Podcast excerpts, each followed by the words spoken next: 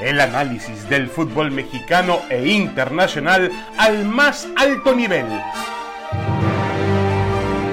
Aquí inicia Fútbol de Altura.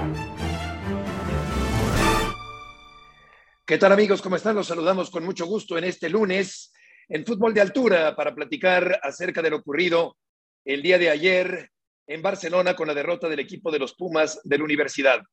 Roberto Gómez Junco y Heriberto Murrieta en esta ocasión para platicar sobre este tema. Fue humillante, Roberto, la derrota sufrida ayer en Barcelona por los Pumas de la Universidad. Al minuto 19, el Barça ya ganaba 4 a 0. Pumas perdió 6 a 0 ante el Barcelona. El equipo mexicano se vio abrumado. Y quisiera empezar eh, la charla, Roberto, preguntándote ¿Qué tanto refleja la realidad del fútbol mexicano lo que vimos ayer? Bueno, refleja una, una parte o lo, refleja en cierta medida. Me da mucho gusto, Heriberto Murrieta, compartir contigo este espacio. Sí, un solo, un solo partido no, no te va a llevar a, a, a, deducir, a diagnosticar cuál es la distancia entre ambas ligas, que indudablemente existe, eso ya lo sabíamos, que, hay, que es amplia la distancia entre una de las mejores ligas en el mundo, entre una de las tres mejores ligas en el mundo, y la Liga MX que aspira a ubicarse entre las diez mejores, ¿no? Si, si consideramos que las más fuertes están en Europa, varias de ellas. Sí, sí, no es, no es en ese sentido un parámetro tan confiable porque hablamos de, del, del Barcelona, que además en esa liga de por sí muy fuerte, es uno de los dos equipos históricamente y en la actualidad muy por encima del resto, a diferencia de lo que sucede en la Liga MX, ¿no? en, el que, en la que no existe la gran potencia, el equipo que tú pienses que va a arrasar, y eso lo vemos en cada torneo, ¿no? además de la inestabilidad en el, en el desempeño de los equipos. Eh, entonces, no, no, es un parámetro tan confiable como para decir, esta es la distancia entre ambas ligas, pero sí, pero sí es un indicio de que hay cierto rezago en la actualidad en el fútbol mexicano. Me parece como, como parámetro eh, más confiable, por ejemplo, que lo que vimos con el América y las tres potencias europeas hace no mucho sí. tiempo. La dignidad con la que el América jugó ante el Chelsea, ante el Manchester City y ante el Real Madrid, que tiene su mérito, se vio la, la, la diferencia de ligas, pero ahí la competencia fue muy distinta. Yo pensaría, Beto, que eh, el fútbol mexicano no está tan cerca de las grandes potencias como pudo suponerse con las actuaciones del América, pero tampoco tan lejos como esto que vimos, porque lo más escandaloso para mí de este 6-0 es que el partido dio para que fueran 10 o 12. El Barcelona dijo ya son cuatro en 19 minutos y tampoco se trata de ensañarse ni de emplearse a fondo. Ya me presenté como quería, un eh, Barcelona revitalizado, reforzado ante unos Pumas que están apenas en vías de desarrollo con un plantel más fuerte que los anteriores. Sí, da la impresión de que el Barcelona bajó el ritmo, se compadeció en cierta forma del equipo universitario para no seguir metiéndole más goles. Y esta comparación, Roberto, que estableces entre el América y los Pumas, me lleva a preguntarte si crees que otro equipo mexicano hubiera competido de mejor manera el día de ayer. Sí, sí, sí creo, sí creo. No, no, no, no, a ninguno lo veo como para como para vencer al Barcelona en su cancha, porque fue un persona que salió a jugar en serio, porque era la presentación de muchos refuerzos. Aquí está mi nueva edición blaugrana con el ambiente de fiesta. En ese sentido lo encararon en serio. Cuando vieron que el asunto ya estaba resuelto, bueno, empezaron a, a dosificar. Entonces no veo a ningún equipo mexicano que pudo rescatar algún empate en ese partido, pero sí a varios que hubieran competido con más dignidad, evidentemente, ¿no? Evidentemente, el América, el, el, el Pachuca, los dos equipos de Monterrey, para, para mencionar a los primeros que, que me vienen a la cabeza en estos momentos. Más allá del previsible resultado, a mí, Roberto, lo que me pareció muy triste y decepcionante fue la falta de personalidad, de actitud de los jugadores del equipo universitario. Me da la impresión de que se empequeñecieron, de que estaban asustados en los primeros 20 minutos, pánico escénico, lo que representa el rival, desconexión absoluta, pasmo del equipo universitario y más allá de lo futbolístico, que evidentemente hay una gran diferencia entre Barcelona y Universidad de México, pero la, la actitud, eh, la, la, poca presencia de ánimo, eh, el no encarar el compromiso de otra manera fue lo que a mí me deprimió del equipo universitario, Roberto, el día de ayer. Sí, sí, se espantaron, se espantaron y no supieron eh, prever, ¿no? Eh, porque si antes del partido puedes decir, oye, es, es, un equipazo al que vamos a enfrentar, es otro nivel, sabemos que es otro nivel, lo sabe Lilini, lo saben los jugadores, no tiene nada de malo decirles, vamos a enfrentar a un adversario claramente superior. ¿Cómo lo enfrentamos? No estamos en México, no estamos de visita en México, estamos de visita en, en, en, en, la cancha de uno de los equipos más poderosos en el mundo, aunque no venga de su mejor, de su mejor etapa, ¿no? Entonces, si arranca el partido, ya sabías que son mejores técnicamente, que están más organizados, que están acostumbrados a la alta competencia, y además de eso te das cuenta que son más rápidos, más fuertes, reaccionan antes, se reparten mejor todo, pues hay muchos argumentos en contra a los que tienes que contraponerte con otra actitud. Es cierto, a lo mejor esa actitud no, es la, no, se trata nada más de yo soy muy valiente y no me asusto contigo, no, a lo mejor es al revés. Ya me di cuenta que eres claramente superior y tengo que jugar distinto, tengo que cerrar los espacios en donde más fácil se cierran, que es en mi propia área. Por lo pronto aquí me voy a defender mejor, ya que no puedo pelear por la pelota. Sí creo que fue una mala lectura del mismo Lilini, de los jugadores, que, nunca entendieron lo que estaba pasando. Sí sabían que lo estaban aplastando, pero no entendían por qué.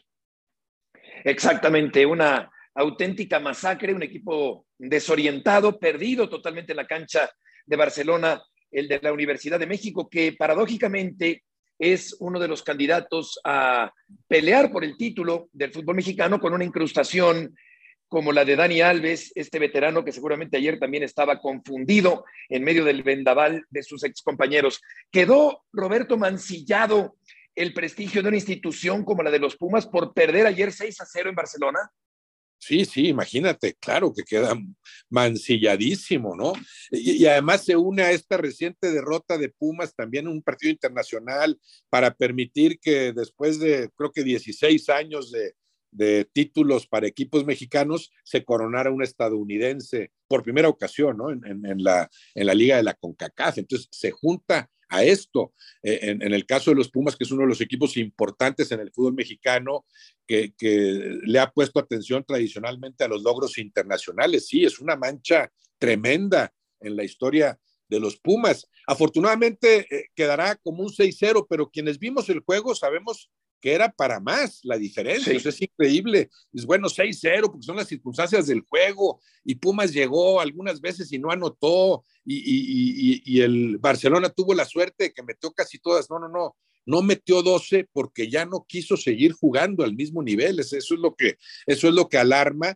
y claro que golpea también al fútbol mexicano. Una cosa es que no se pueda diagnosticar con certeza a partir de un solo partido, de un solo encuentro, la, la, cuál, cuál es precisamente la distancia que hay entre las dos ligas. Sabemos que existe, pero no con esto vamos a decir, no, es abismal y están, son inalcanzables. Bueno, sí lo son en términos reales en, la actualidad, ¿no? Pero una cosa es que nos podamos confundir en ese diagnóstico, pero otra que digamos que nada más perdieron los Pumas. Por supuesto que pierde el fútbol mexicano también. En este momento hay un representante del fútbol mexicano que es goleado impunemente, implacablemente por, por, un representante del, del, fútbol español. O sea, también esta derrota escandalosa va en detrimento del prestigio del fútbol mexicano y para mí, porque también se une a otras cosas, es eh, de, debería llevar a muchos a revisar qué se está haciendo mal, porque yo sí veo un estancamiento en nuestro fútbol. Yo he visto Heriberto, en 50 años un crecimiento sostenido del fútbol mexicano, como ha progresado el fútbol en todo el mundo. Pero de hace año y medio para acá sí veo por lo menos un estancamiento, para, no hablar de retroceso. Entonces hay que preguntarse qué está pasando en el fútbol mexicano desde la supresión del mecanismo ascenso-descenso, eh, solapando la multipropiedad, los parentescos indebidos, abandonando el roce con equipos sudamericanos para voltear por los dólares a Estados Unidos, eh, eh, un sistema de competencia que para mí cada vez es más evidente cómo promueve la mediocridad, cómo inhibe la búsqueda de la excelencia. ¿Para qué peleó por los primeros lugares si, si gano un partido ya estoy entre los 12 que, que, que, los que necesito estar para seguir peleando por el título? Porque además sé que ahí sí entra el bienvenido equilibrio de fuerzas en el fútbol mexicano. Cualquiera es campeón a partir de los 12 que se meten en, eh, ocho de ellos en los juegos de, de, reclasificación. Bueno, todos esos ingredientes que para mí golpean al, fútbol mexicano que, que, vulneran su crecimiento tienen que ser revisados, no nada más cuánta lana saqué en los partidos recientes que fui a jugar a Estados Unidos,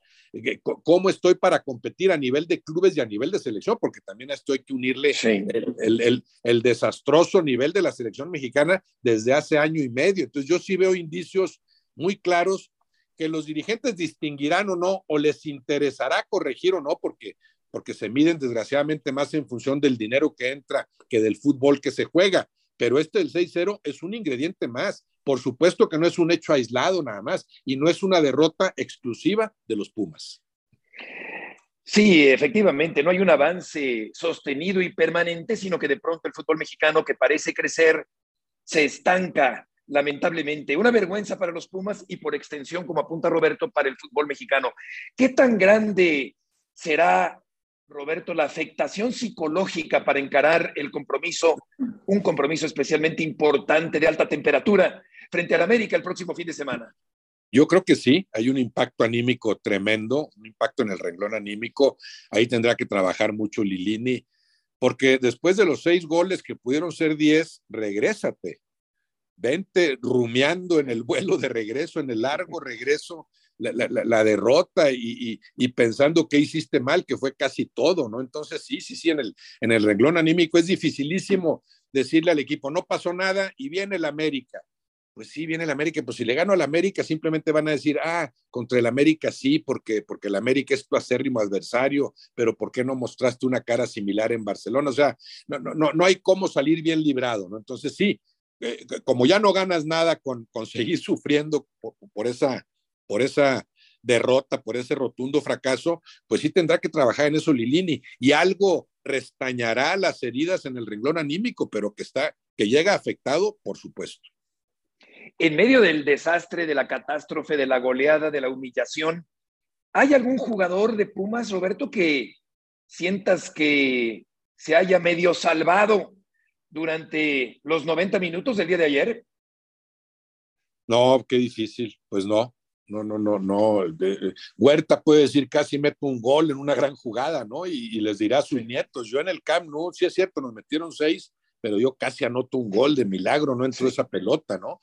Eh, Dani Alves puede decir, bueno, yo brillé aquí, yo fui más figura que todos estos que, me están aplastando en este momento y pues juego tranquilo, espantado no estaba, simplemente las piernas ya no le dan para más, ¿no? Y, en un equipo pues que todavía no lo, lo, lo necesariamente organizado. No, me costaría mucho rescatar a alguien. para mí también es una, es una comprobación. Los Pumas tienen el mejor plantel en 10 años de, los propios Pumas, ¿no? No, no, no recuerdo un plantel tan poderoso como este comparado con los mismos Pumas, ¿no?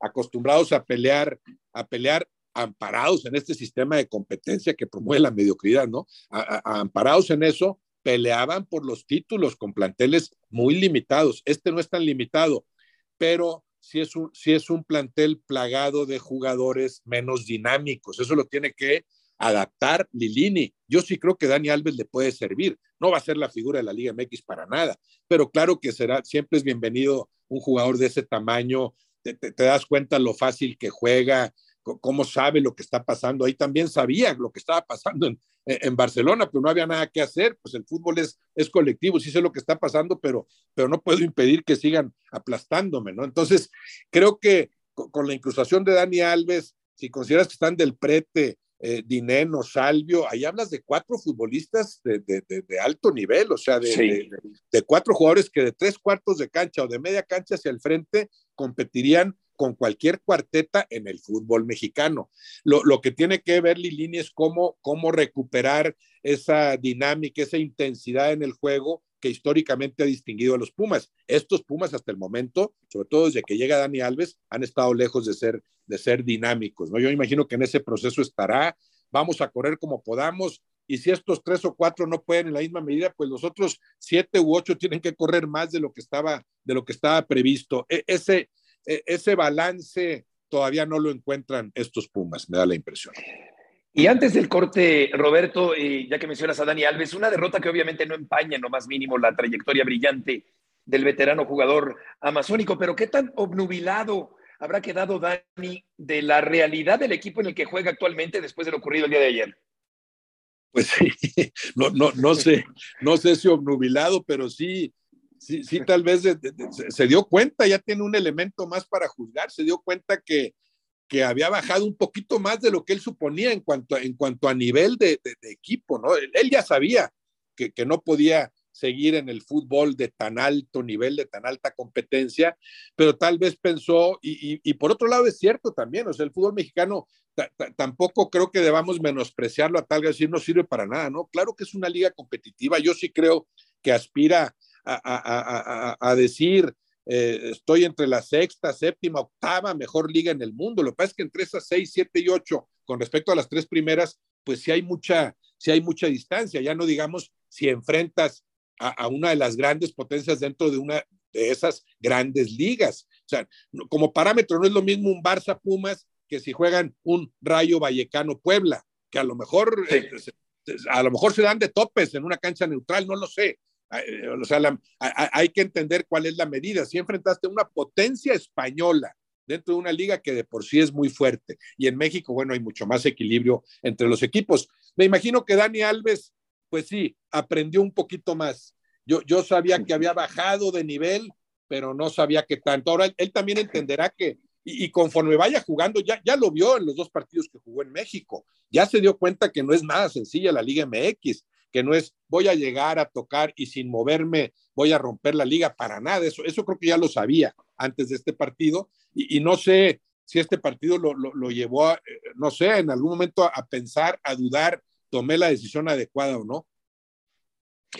Vamos a una pausa. Roberto Gómez Junco y Heriberto Murrieta el día de hoy en Fútbol de Altura.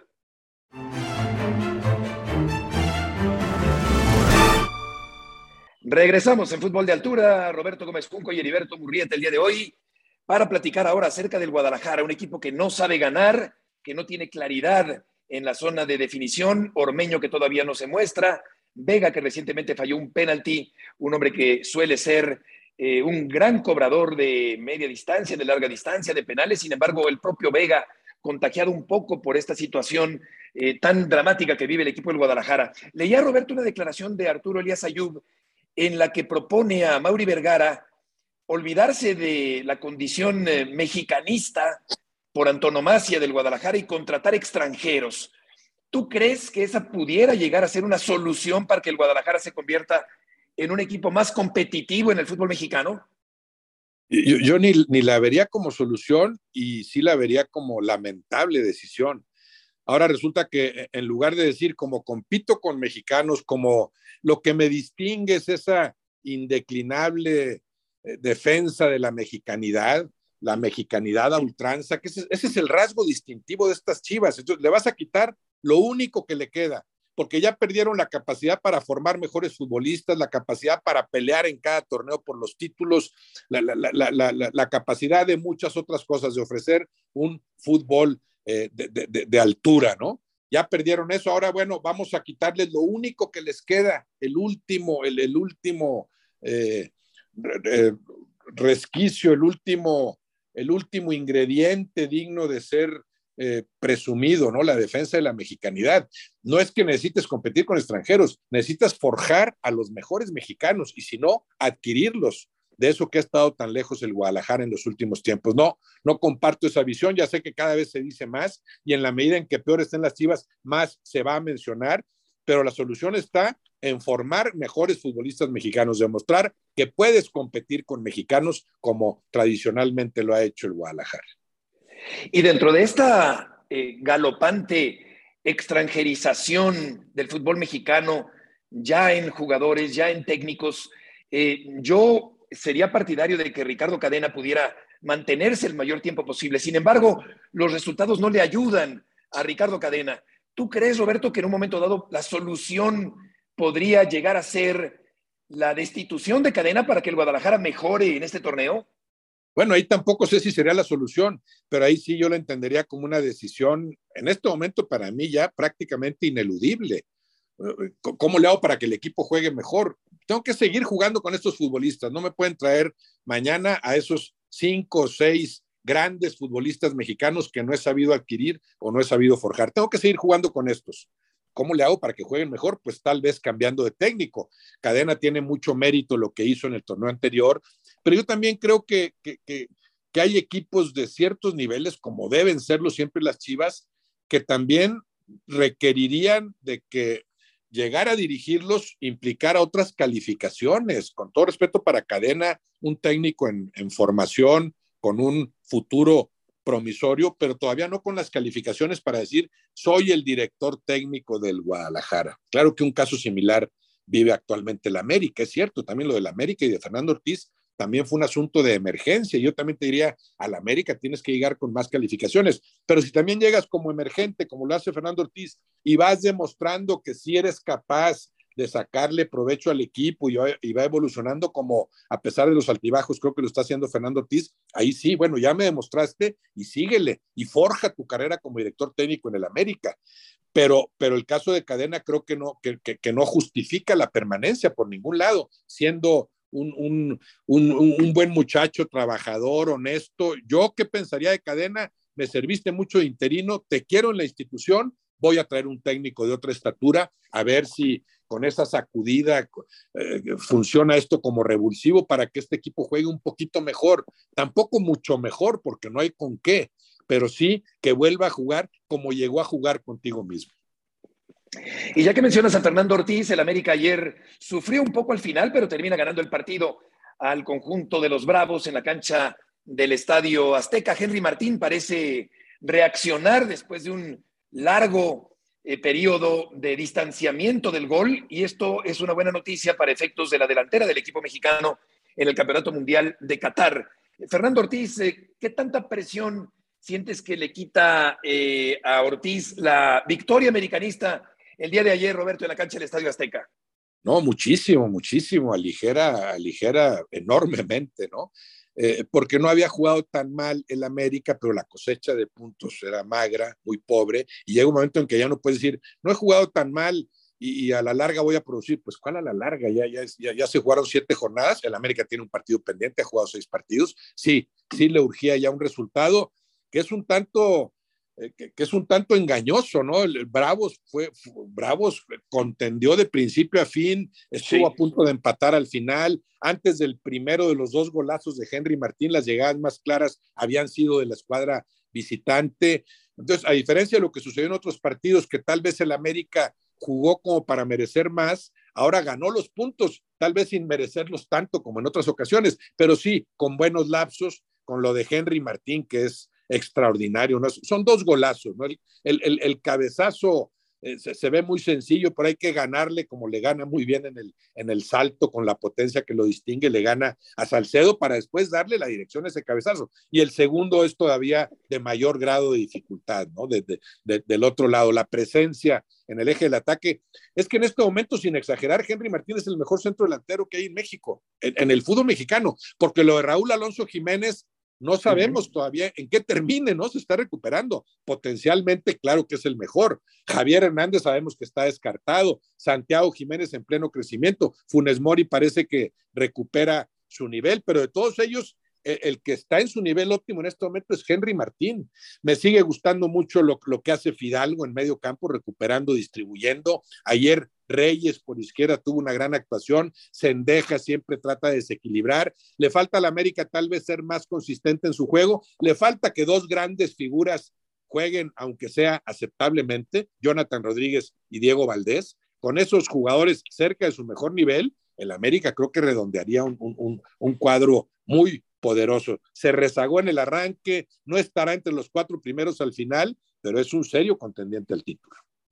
Y a estos nombres se les eh, agregará pronto Roger, que está a dos semanas aproximadamente de encontrarse en mejores condiciones para poder reaparecer. Actualmente está lesionado y en rehabilitación el atacante sudamericano del conjunto del América. Con respecto a lo que mencionas, eh, Roberto, efectivamente ahí está Martín reaccionando, buscando llegar como navaja al Campeonato Mundial y unirse a Corona, a Lozano, a Jiménez, a Funes Mori, al otro Jiménez en el ataque del equipo mexicano. A pesar de esto, también podríamos decir que la selección ha sido sombría, eh, poco eh, prometedora de éxitos en el Campeonato Mundial, poco personal, con poco fútbol, con pocos líderes. Y esto me hace pensar, Roberto, ya para terminar, que eh, no podemos esperar en principio, aunque no se sabe desde luego qué va a pasar después, pero no podemos a priori, creo yo, pensar en que la selección va a hacer un gran papel, con lo visto hasta el momento, en el próximo Campeonato Mundial.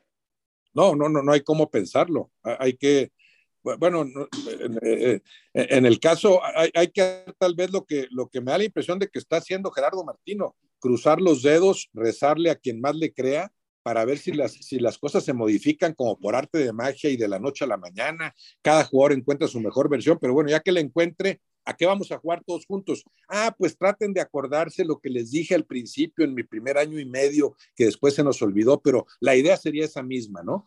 Eh, primero recuperen su mejor fútbol como individualidades y después traten de acordarse de aquello a lo que intentábamos jugar. Se ve, se ve dificilísimo, ¿no? Yo, yo acabo de platicar con un técnico eh, cuyo nombre no puedo mencionar porque no me lo permitió, pero él me decía, es increíble, un técnico de, gran nivel en México que me decía, es increíble que ya estén descartados por lo que me digan, por lo que me digan que estén descartados jugadores como Carlos Vela y Javier Hernández. Cuando viene un mundial, un técnico, una de las labores del técnico sería, voy a Los Ángeles y voy a hablar con los dos. No, no, no estás descartado. Hay un mundial en noviembre en Qatar y esas dos piezas modificarían sustancialmente el ataque mexicano. Él, me decía, bueno, Carlos Vela, Javier Hernández, Raúl Alonso Jiménez e Irving Lozano. Son cuatro atacantes que yo pondría con dos que vayan y vengan. Bueno, hasta, me hablaba de la formación y me, parece, me parecía muy lógico. O sea, ya después nos acostumbramos a que Carlos Vela no quiere ir al Mundial. Eh, Javier Hernández, quién sabe qué hizo en una concentración que se portó muy mal y tampoco va a ir, porque de más arriba ya le dijeron a Martino que no va a ir pero ¿cómo? Estás hablando de un, de un fútbol mexicano ávido de figuras y a dos de los mejores los descartas por lo que tú quieras. Ahí hay un mal manejo de, de, Gerardo Martino y de más arriba. Sí, no hay sobra de talento y Carlos Vela, para mi gusto, es el mejor futbolista mexicano de los últimos tiempos y, sin embargo, se ha opuesto a jugar con la selección, pero es una reflexión interesante con respecto a gente que podría aportar mucho al equipo mexicano en el próximo Campeonato Mundial. Roberto, como siempre, un placer platicar contigo aquí en Fútbol de Altura. Qué gusto, Heriberto Murrieta, haber coincidido contigo en este espacio. Un abrazo. Igualmente, Roberto, gracias a ustedes por acompañarnos. Esto fue Fútbol de Altura. El análisis del fútbol mexicano e internacional al más alto nivel